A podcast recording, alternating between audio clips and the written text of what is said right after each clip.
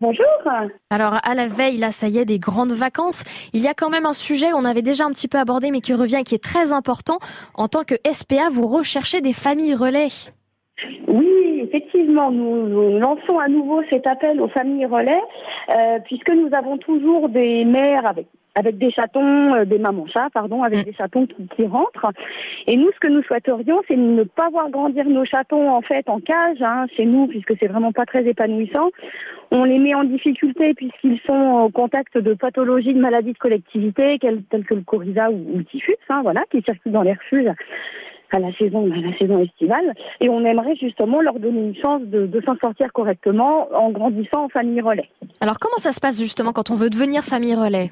Alors, les familles relais sont des bénévoles, en fait, si vous voulez, euh, qui décident de rejoindre la SPA puisqu'ils adhèrent aux valeurs et ils, en fait, ils souhaitent se rendre utiles pour la protection animale, pour la SPA en particulier, là, en, l'occurrence, en mettant à disposition de bah, leur temps, en fait, une partie de leur maison, une pièce en général, hein, ça suffit. Il n'y a pas besoin de la maison entière.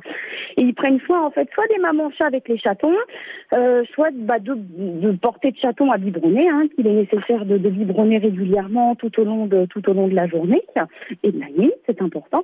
Et voilà, une fois que les animaux sont adoptables, donc dès qu'ils ont atteint les on va dire les deux mois, deux mois et demi, trois mois, euh, on les propose à l'adoption et on libère la famille relais en demandant à ce que voilà les animaux reviennent reviennent au refuge. Et alors, j'imagine après qu'il y a peut-être des, soins réguliers à faire, de venir au vétérinaire, de vous faire aussi un retour sur comment ça se passe à la maison.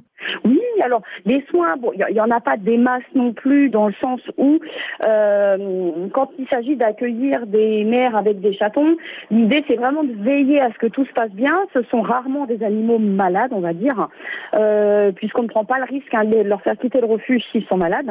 Euh, là, pour le coup, ce sont, c'est à nous, agents animaliers et refuges, de, de prendre le relais.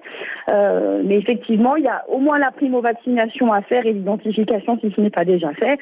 Euh, le, rappel de vaccination à faire au refuge et après plus tard la stérilisation. Mais là, en général, les animaux sont déjà revus. Le message est passé. Merci beaucoup Naïs. Bel été. Je vous en prie.